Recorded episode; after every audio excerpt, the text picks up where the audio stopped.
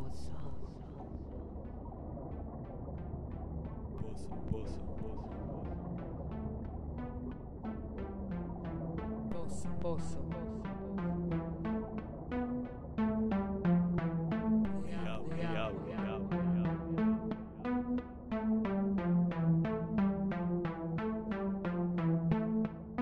poço, poço, poço. Real, real, real.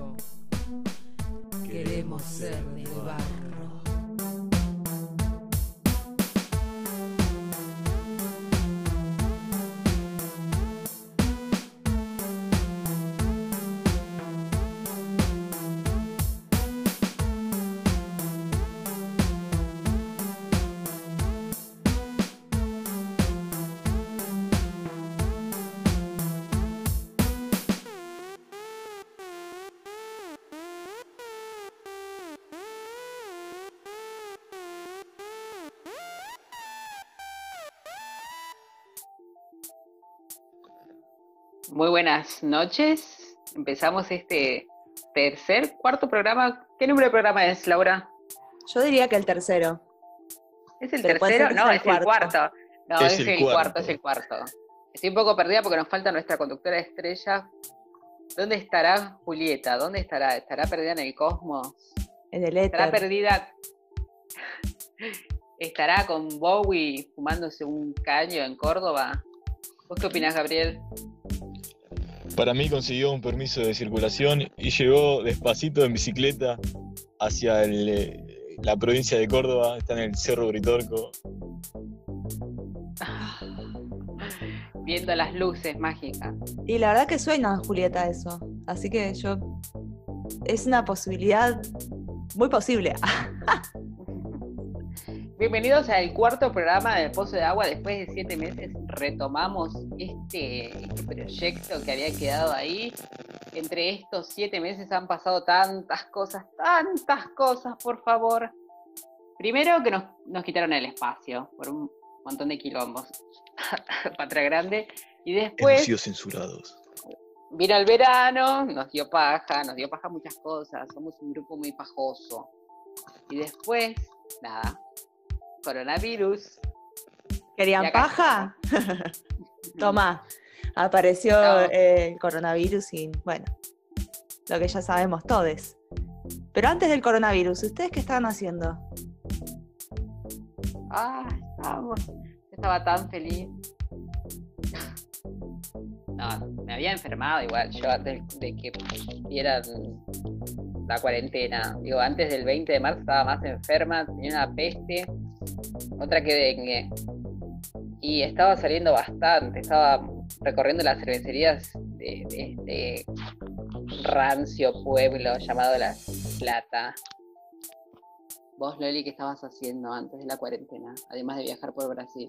Ah, bueno, para mí mi gran aventura del 2020, porque muchas no tuve, fue eso, haber ido a Brasil, haber ido a Brasil en no sé cuántas escalas, fueron tres escalas de avión y además también bastante descompuesta, por lo tanto, eh, digamos, cagándome como vaca en viaje en tres aviones diferentes y llegar al aeropuerto en la Loma del Orto, que yo ni me acuerdo cuál era, porque no era Belo Horizonte, era otro, encontrarme con mis amigas que me dijeron, ni bien bajé, bueno, tenemos que ver cómo tenemos que ir hasta el lugar donde nosotros estamos parando, que, que es un lugar muy hermoso, llamado Le- Lençóis, y que es como todo un lugar así de sierra, brasilera, o sea, un lugar al que no va la gente que va a Brasil, bueno, ahí fui yo, pero es muy turístico de cualquier forma. Eh, la cosa es que cuando bajé del avión, me dicen eso mis amigas, y tuvimos que ponernos a, plani- a planificar cómo llegar y en un momento yo me embolé y dije, bueno, ya fue, me alquilo un auto y vamos en auto. Les comento todo esto a ustedes, que bueno, ustedes en particular ya saben, pero el resto probablemente no. Yo manejaba hacía seis meses casi recién cumplidos que había sacado el permiso. Yo soy una persona grande, tengo 32 años, estoy muy cerca de la muerte. Y la realidad es que realicé mi primer viaje en ruta en otro país, en un país que además no entendía el idioma y que además manejan de una manera que yo no les puedo explicar. Así que bueno, básicamente mi mayor aventura del, del 2020, por así decirlo, fue ese viaje a Brasil que empezó conmigo yendo en auto medio de una manera medio desquiciada y, e inconsciente. Pero estoy viva. Escuchando bossa nova, matando gente en el camino, porque me parece que con e- en las clases de manejo te alcanzaron para, para recorrer ese país que me parece tan raro ahora, después de ver lo que hizo Bolsonaro con todo. Seguramente que ahora vamos y varias de las personas que yo conocí no están más a ese nivel. sí, peligroso, porque no sé si la gente lo sabe, pero estamos en, con una pandemia. Como diría un compañero, estamos en pandemia mundial. Ay, sí. Una pandemia mundial. Pandemia mundial. Esa voz que escuchamos ahí de fondo es de nuestro querido Gabo. ¿Y vos, Gabriel, qué estabas haciendo antes de todo esto? La cuarentena horrible. Bastante lejos de a- estar haciendo escalas en aviones y manejando en rutas extranjeras, estaba mojando las patas en la pelopincho del fondo de casa, eh, disfrutando los, lo que se suponían eran los últimos días de vacaciones, juntándome con amigos, bebiendo, disfrutando el sol, el aire veraniego. Pero ¿qué pasa? Un día Alberto dijo, se quedan en sus casas para siempre. Y bueno, acá estamos. Ah, ¿vos lo recordás así? Sí. Fue así.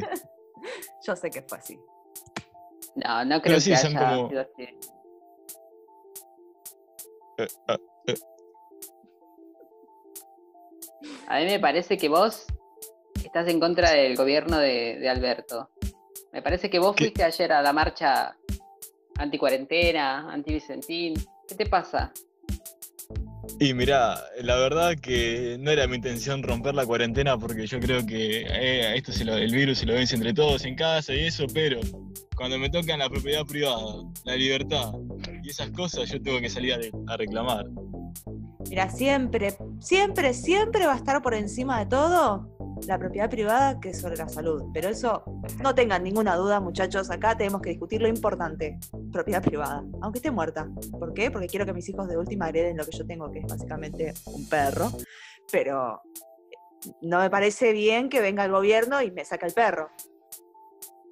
Un perro muy caro, digamos, lo pagaste en, en unas cuotas muy caras, porque me Sí. estabas debiendo por ese perro que no produce un carajo, mucha plata. En realidad me lo robé, ustedes ya saben la historia. Me lo robé, pero bueno, yo no quiero que el Estado me lo robe. No queremos que el Estado. Igual, yo no entiendo por qué la gente iba un 20 de, de junio a manifestarse con la lluvia, con el frío. Qué ganas de joder. Por Con favor. las banderas. Con las banderas. Con las banderas. Qué Hijos de puta. Vos no entendés bueno, lo que es defender la libertad, querida. Yo vivo en libertad todo el tiempo. Yo estuve haciendo la cuarentena estricta. No salí a ningún lado, estuve en mi casa. Bastante hice. Bastante no es todo, ¿o no? No, pero le hago caso a Alberto. Al tío Alberto. Ah, si Alberto vos te dice que te tires de un quinto piso, ¿vos te tiras de un quinto piso? Mira, por ese bigote, yo hago lo que sea, ¿eh? No, por favor, por nunca hagan Titi, cosas te por- amo. Titi, te amo. Por favor, no hagan cosas por bigotes. Nunca, nunca terminan lo bien. sabrás vos. Sí, lo sé yo, justamente. Ay, perdón, no, no te quería delatar, pero Eh, bueno, Ah, pero siempre me delatás, entonces, qué sé yo, la verdad, eh, a esta altura, mientras no te metas muy, muy, o sea, mientras no le metas quinta en esa delatación, está todo bien. Que quede el misterio. sí. El misterio que no sabes ahondar. ¿Qué hiciste ayer? ¿Vos también fuiste a la marcha, Laura? Yo, yo rompí la cuarentena, tengo que decirlo, pero, pero no fui a marchar. ¿A qué fuiste? ¿Ayudar a alguien? ¿Fuiste a hacerle las compras a una abuelita? Bueno, en el camino quizás pude haber ayudado a alguien, mas no lo hice. Eh, ¿Te que, llevaste alguna, alguna pastilla para calmarlo a Francisco? ¿Hiciste algo de eso? ¿Hiciste alguna letra? hice, hice muy buena letra, obviamente. eh, tengo un permiso, yo. Bueno, no, no tengo ningún permiso. Pero igual hice buena letra, ayudé a alguien. Ayudé a alguien, pero ayudé a alguien y, y ayudé a ese alguien ayudándome a mí también. Entonces, nada, eh, nos ayudamos mutuamente, ¿no? Ay, fuiste a, a cocinar a un comedor. ¡Qué hermoso! Solidaria. Sí, fui a revolver, fui a revolver guiso, eso sí. Qué hermoso. Qué hermoso para decir que, que, que fuiste a ayudar Metáfora. a los niños pobres. Sos muy buena, Laura. Ay, sí, Me la verdad que sí conmueve. me cansa Nos hasta la lágrima. buena. Viste, el permiso para marchar y el permiso para garchar, es así. Pero nada, rompí la cuarentena, chiques. Es así, Yo no puedo, no puedo. Es imposible, es imposible, así que nada, me fui de una punta de la ciudad en la que vivo yo a la otra punta de la ciudad y entonces me pasó que, bueno, tuve un encuentro con, con esa movilización bizarra de viejas paquetas eh, con sus pelos rubios y señores con anteojos ray en camionetas y, y, y, ¿cómo decirlo?, autos de altísimo nivel. Y por un momento tuve muchísimo miedo de encontrarme a mi viejo ahí, más no lo vi por suerte. y igual, mi- digamos, mi encuentro con, con esa movilización fue tangencial. Básicamente llegué a Plaza Moreno y ni bien pude, me fui de ahí. Bien que se escuchó tu bocina. No, les hice un you, les hice un you así, un hermoso you en, ese- en esa única cuadra que compartí con esa horrenda comitiva. No hubo ninguna señora que te haya gritado, mata bebé, mata bebé. Loli, mata bebé. No, pero, mm, pero probablemente deben haber pensado que, que, que yo creo que, no sé, que al fiscal Bisman este, no lo hicieron suicidar, como realmente opina esa gente que pasó. Mm, o que no sé, que el virus chino en realidad no existe, está en tu mente. Por favor. Igual hay un montón de gente que cree eso. De que estamos acá encerrados porque a Alberto se le cruzó una idea en la cabeza o se le cruzó a un montón de gente. Estemos acá adentro, que no podamos garchar. Bueno, no. Pero que no podamos salir a, o sea, a tomar sol.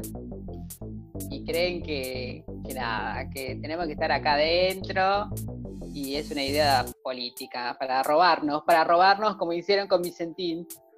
Ay, por ¿Y qué favor. duda te cabe igual? O sea, es bastante obvio. Nos quieren, nos quieren encerrados. Nos quieren con miedo. O te pensás que eh, te pensás que el virus existe. Por, por algo inventaron un virus, o sea, algo invisible que nadie pueda ver, que todos tengamos miedo, así. Si no hubiera inventado una, una una invasión a alguien o algo, algo tangible. Esto es todo un invento. Yo les juro que cada vez que escucho ese argumento, porque me ha tocado escucharlo, primero que nada que obviamente me, empieza a vibrar la piel de, no poder creer, medio de rabia, de, ese nivel de, ignorancia, de no buscarse un solo artículo de un diario mínimo, un dia- o sea, hasta el diario más opositor no puede negar que existe el virus, ¿no? Pero además particularmente porque ustedes vieron que hija de médicos, entonces todas estas cosas a mí, yo casi opino que soy médica. Es así, me falta, no sé por qué no me dieron un título. Todavía. No, no entiendo por qué la, la UNLP, la Facultad de Medicina, a mí no me dio un cartón porque, por todo lo que sé de medicina. entonces, Sí, bueno, honorem. deberías, sí, deberías ser hija de Menem para tener un título. Sí, sí, es probable.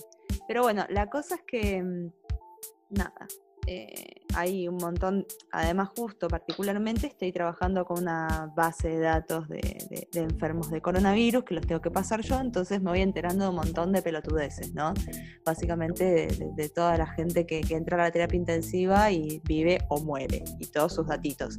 ¿Saben qué Ah, es lo más interesante? Sí, no, estoy pasando muertos todo el tiempo, es hermoso. Porque Están muertos. estoy pasando muertos, es así, es horrible.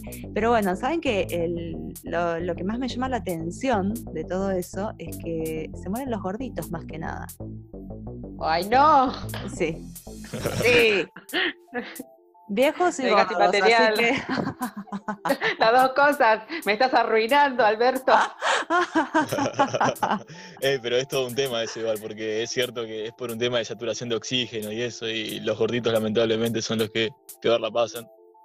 Sí, Ay, la verdad no, que sí, vengan a casa. que la van a pasar bien. Sí, la van a pasar muy bien. No, después pasé uno, por ejemplo, chicos, que tenía 42, llegó a tener 42 de fiebre, obviamente, palmó. Uf. 42, pero no Estaba vuelvan de los cocinando en su 42, propio claro, fuego. porque sí, tal cual. Pero tipo. Imagínense. No, no. Si ese tipo es mucho. sobrevivía, o sea, no, no, no, no, no iba a tener conciencia de sí. Combustión espontánea. Se, se prendió un no, pobre, pero sí se prendió fuego. Sí. Por favor. Fuego, pre- manténlo prendido fuego, pobrecito. Le hicieron un huevo arriba. re- te ponían así. Oh, tenías el No. huevo ahí. No, pobre. Ay, que en paz descanse. que en paz para vos. Igual, claro, no- ni sabemos cómo se llama, así que no pasa nada, no estamos ofendiendo a nadie y al mismo tiempo estamos ofendiendo a todos, así que nada, está todo bien. La gente que escuche esto lo va, lo va a entender. Es una locura de haber estado 100 días. Lo, Bla, lo bla, va a valorar, lo va a valorar. Sí, sí, sí. Lo va a Porque lo va a valorar. No sé, porque va a ser un registro de, de- de lo que pasó en este momento. ¿No? Pero se cocina la carne a esa temperatura seguida. Tipo sale ol- olor a carne cocinándose, humo de las orejas y eso. Ah, ¿El olor vuelve? Ah. Bueno, ay, pobre. Pobre. pobre. Y ahora que todos dijimos pobre, esto para cerrar la idea original, ¿no? Que a la gente que opina que no existe el coronavirus o que es una exageración o mi libertad o esto y la chota de la lora, perdón por la mala palabra, No, no, sí, ya está. no, no, ya, ya no se puede volver atrás. Pero Le vamos a poner bueno, un pi ahí. bueno, dale, no tengo problema. No tengo problema, no tengo nada que ocultar. Si ustedes quieren ocultarme, es su problema. ¿Eh? Pensalo. Censura, censura, censura. Me censuran porque soy trosca, seguro. En fin. eh, me pone mal, me pone, me, me- me enerva, me enerva, pero me enerva esa gente que dice, es un virus creado a partir del HIV. y-". Oleadas de furia corren por tu cuerpo. Absolutamente. Absolutamente. Como cuando escuché pandemia mundial. No lo contenemos, es un ser enfermo, pero él dijo lo que pude. Después de quería discutir si era así o si no lo era. Con Laura Casaliva, casi médica. Por favor. ¿Cómo le vas a discutir a una médica cómo se dice pandemia? ¿Cómo Ah, vas a discutir una hija de médicos? Cualquier cosa. Es, es más insoportable que los médicos, que ya son insoportables. Por favor, por favor. Bueno, después de esta hermosa conclusión de, no sé, me quedó como una idea media rara de si se puede cocinar un huevo arriba de un tipo, Vicentín, no sé. Es todo muy extraño. Eh, pasás muertos. Garchás en el medio de esta cuarentena y después decís, me indigna la gente. y bueno, por algún lado, la pulsión tiene que ir. Me juzgan porque soy trosca. Y después se va a Avellaneda. Es una cuestión ideológica. Mata bebé, Loli mata bebé. Acá la tiene, la mata bebé. Por Y bueno, sí. sí, ¿saben qué? Mato bebés. Mato bebés, los míos, los tuyos, los nuestros. Además de, de estar en esta cosa que no tiene forma ya, los 100 días, primero hacías un montón de cosas y, te ponías a cocinar en los primeros 20 días. Después, los otros 20 días ya, no sé, te ponías a ver una novela. Pasado ya los 90 días, ¿qué cosas aprendieron y qué cosas quieren volver a hacer después de que pase toda esta cosa horrible? Esto se lo voy a dejar a Gabo. Y eh, es así como dijiste, es como que los primeros días es todo nuevo, es como, sí, tenemos tiempo para leer o para ver películas o para hacer lo que, lo que queremos, eso, pero después, cuando ya pasó el primer mes, el segundo mes, y es como, como que cuesta aceptar que es la nueva normalidad porque nadie quiere aceptarlo, y tampoco es como que, como que querés vivir en el estado de vacaciones constante, y es, es jodido. Así que sí, yo, o sea, espero que vuelva todo a ser como antes, pero en realidad no sé si estoy acostumbrado a esto, a no hacer nada o, o estar justificado a no hacer nada. Y, y es como que se te va yendo la, la emoción de tener tiempo, porque tenés todo el tiempo, pero ¿qué es el tiempo? ¿Existe? ¿Es un concepto? Me El parece tiempo es dinero, me fui Gabriel, un poco ya sí. Sí, eh, lo, lo sí, sí, lo dice el Loli. Que cuenta muertos, así que. Cuenta muertos, cosas así. No, eh, ¿Qué cosas aprendiste? yo aprendí. No, Gabriel. Ah, Sí, sí, sí, sí, tu momento va a ser en un ratito. No, la verdad que eso es lo peor de todo, no aprendí nada. Es- es- Esto, bueno, aprendí a editar, aprendí a editar audios. Eso es algo. Sí, sí. sí. Bueno, está bien. Estuve viendo películas que tenía pendientes para ver. mm, aprendí a cocinar cosas nuevas. Pero ya no tengo ganas de cocinar nada. Me deprimí. Sí, Va al por- baño, cierra la puerta. Bueno, la Laura. Loli, ¿vos qué hiciste? no, ahora no de voy a nuevo, decir. ¿qué No, no aprendiste? sé. Ay, Dios mío, se ofendió. Yo estoy un poco ofendida, la verdad. Un poco. Bueno, perdón, perdón, ver, no perdón sé. por el. Remame maltrato. esta, remame esta, dale, por favor. Cuando te referís a esta, ¿te referís a esta situación o a esa? Lo dejo a tu criterio, mira. Lo dejo a tu Ay. criterio. No, bueno, Karina, venga, te amo. hablando seriamente, eh, ¿qué aprendí en esta situación?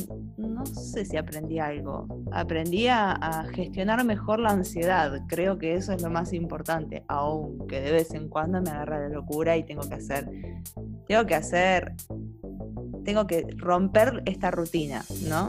Como por ejemplo, el otro día hice algo para romper la rutina, porque bueno, rompí también la cuarentena, que es la rutina. Y fui a, a la plaza, a la plaza no, al parque Alberdi, mejor dicho, el día ese que hubo mucha niebla, ¿recuerdan? Hace El un par viernes. de días, claro, que hubo una niebla muy espesa, muy, muy, muy, muy espesa, y que no es un, digamos, un escenario que, sea muy atractivo en, en un principio, pero no saben lo hermosa que estaba el parque, todo lleno de niebla, con los árboles que apenas se veían, con las luces que- que se veían de una manera increíble. No, fue hermoso, hermoso, absolutamente hermoso. Eso fue una de las cosas más lindas. Creo que aprendí que amo la niebla. Pero después, eso, es también empezar a valorar ciertas, eh, sobre todo aquellos, aquellos momentos en los que uno puede ser un poquito más, miles de comillas, productivos o productivos, que mm, permite que son momentos que se aprovechan, que va, no sé, yo me siento más plena, ¿no? Es muy fácil caer en, en- en el sillón a mirar series.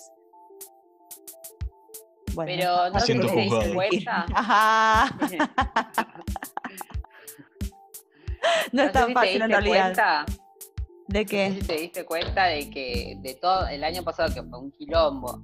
Bueno, vos lo viviste peor porque casi el último programa nos habías contado que estabas a full con las elecciones, repartiendo volantes, Julieta comprándote juguitos.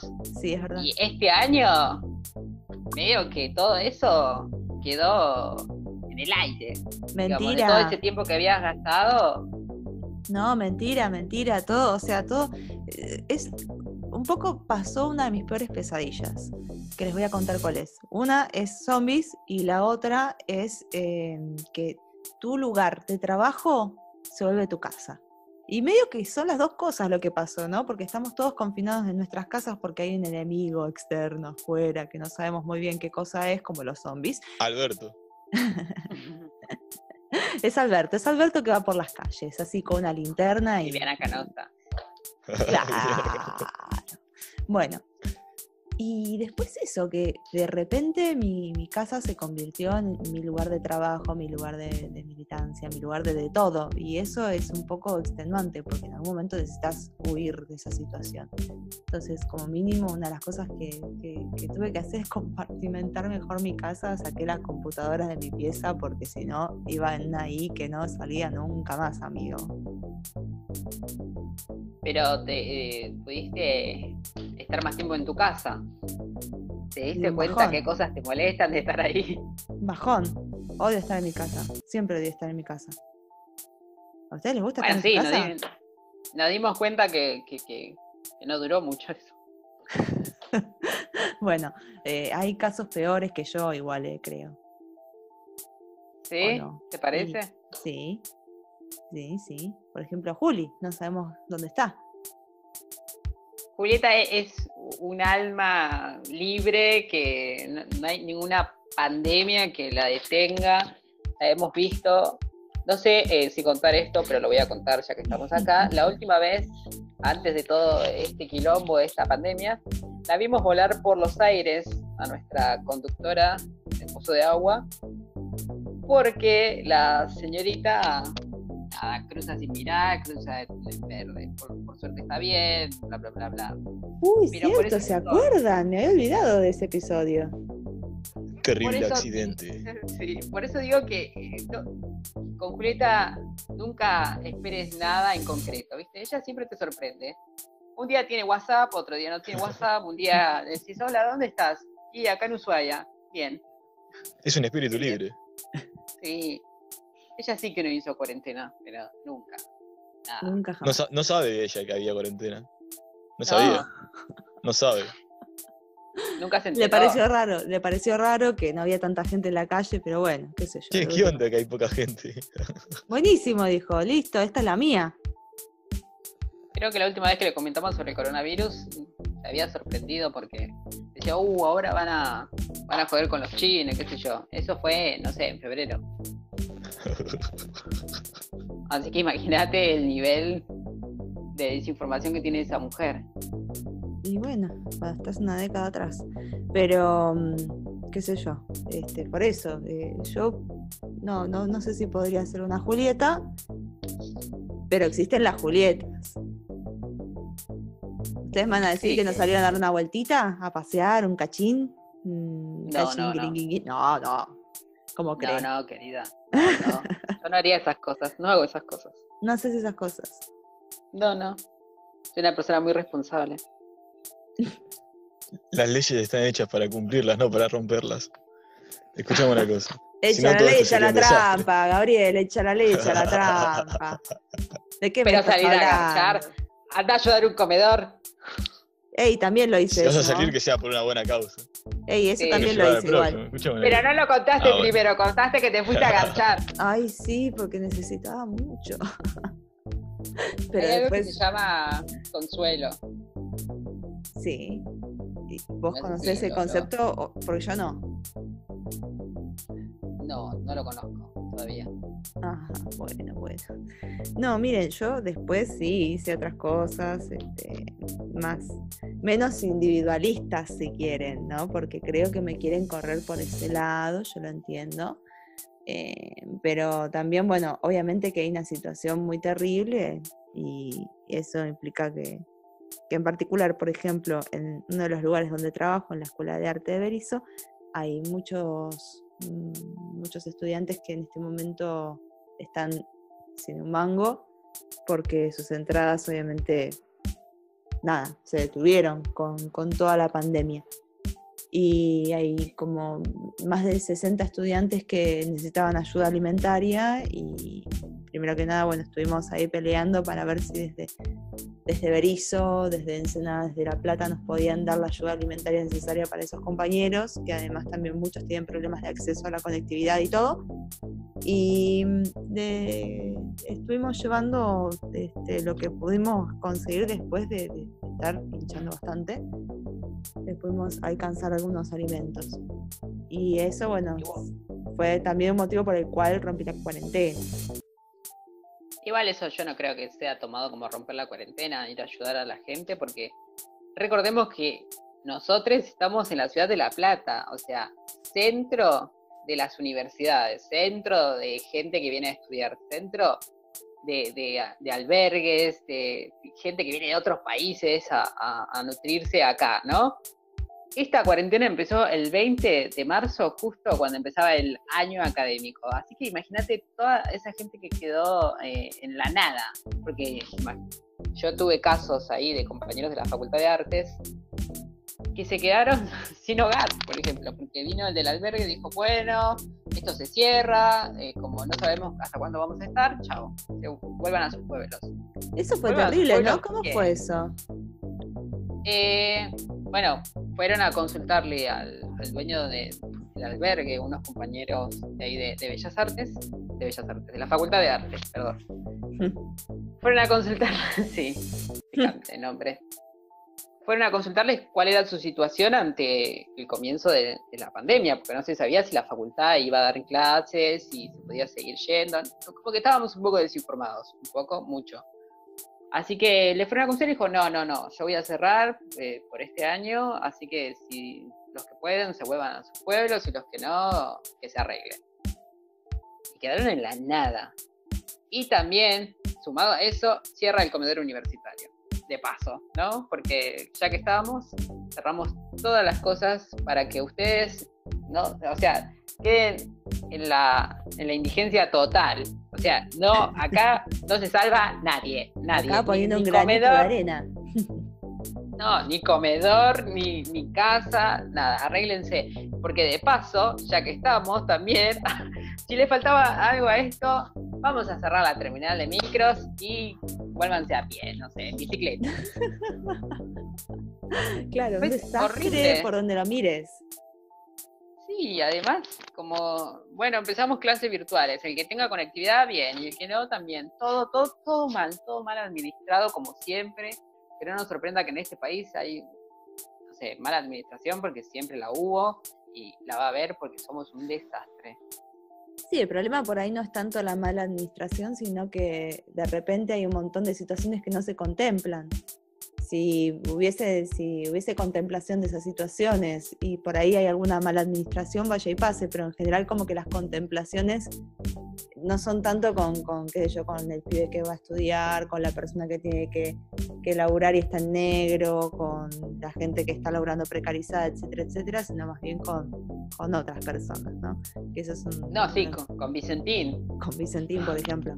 Exactamente. propio Vicentín, Estúpido y la- sensual la señora- Vicentín. ¿Qué? Después las señoras rancias salen a- con la bandera argentina, Argentina. Es una dictadura. Estamos en Claro. Venezuela. Y un poco, vale. un poco señora, eh, me, me indigna, me indigna, porque posta que hay toda esta situación de un montón de, de personas que tienen mucho más que ver con nuestra realidad cotidiana y no hay, digamos, esa contemplación por un lado y después tampoco existe mucho la empatía de estos sectores horrendos que salieron el día de ayer, ¿no? Es una situación muy contradictoria. Pero bueno. Bueno, vos lo, lo viviste. Digo, eh, viviste las dos partes. Viviste primero la parte en la que tenías que ayudar a la escuela de arte de Berizo y la parte de ayer que pasaste y viste y dijiste, ¿qué es esto? ¿Qué es esto? Esta Pero fue- mamarrachada, por favor. No, no, pero fue una, una cosa que, que, la verdad, muy llamativa.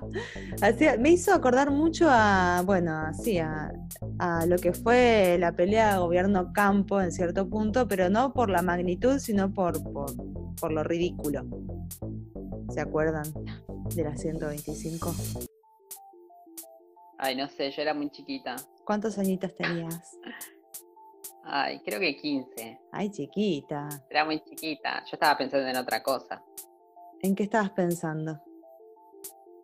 Eh, en estudiar, obvio. Y en que tenías todo el tiempo del mundo, ¿no? Sí, ah, tenía algunos conflictos en el medio, pero No, no, no, no estaba tan atenta a esas cosas. Yo Ay, planteo un infancia. Mal, sí, qué cosa. Bueno, podemos hacer un programa que tratemos un poco los recuerdos de infancia. Seguramente un montón de personas en este momento estamos todos introspectivos, así que estamos pensando, ay, yo cuando tenía cinco años, vos me pegaste en la muñeca y desde entonces que no puedo jugar al paddle. Y acá me, eh, te puedo, te hago un apartadito disparador de, A de ver. esto. A ver, En esta cuarentena han aparecido mucha gente, mucha gente que no sabíamos que estaba viva. ¿Te ha aparecido alguien en tu vida que decís, ¿y este de dónde salió? ¿O esta de dónde salió que ahora me quiere hablar? O, Ah. o gente que decís, ¿qué pasó? todo el tiempo. Todo el tiempo, pero bueno, de eso ya hablaremos en otro momento. En este momento estamos con un tiempo restante de tan solo tres minutos con un segundo. Y bueno, me parece que no estaría mal que nos vayamos despidiendo, porque además, entre otras cosas, ni Ayelen pudo estar, lo cual, tristeza. Y también el Gabo desapareció de repente, se fue, no sé si está ofendido o qué, seguramente, o no, porque el Gabo es medio difícil Hola. ofenderlo. Son las dificultades de la tecnología. bueno, así que nada, podríamos ir despidiéndonos, contándoles que probablemente saquemos otro programa en siete meses y que nada, ojalá que estén todos vivos para ese momento, ¿no, Emma? Sí, esperemos que Julieta esté entre nosotros, que Gabriel esté entre nosotros y Ayelen también, y, y recemos por eso, y recemos por porque Arisma lo mataron, Y sobre todo por Vicentín. sí, por Vicentín, por los que dicen pandemia mundial, Ay, sí, sí, sobre por todo. toda esa gente. Hay que rezar mucho por esa gente. Totalmente. Así que bueno, Ay, bueno. Emma. en esta especie de, de, de, no sé, de piloto, piloto después de siete meses, de, de atravesar toda- todas las cosas, de- me emociono. Agarramos y cosas, volvimos. y volvimos porque ya no dábamos más. Así es. Bueno, te mando un beso, Emma. Espero que estés Así que bien. nos vamos. Bueno, esperemos que no sigas rompiendo la cuarentena para Garcha. Lo haré, lo haré. Lo sé, lo sé. Así que nos vemos la próxima. Si, si la tecnología lo quiere, si Elon Musk lo quiere. y Va a tener que querer. Va a tener que querer.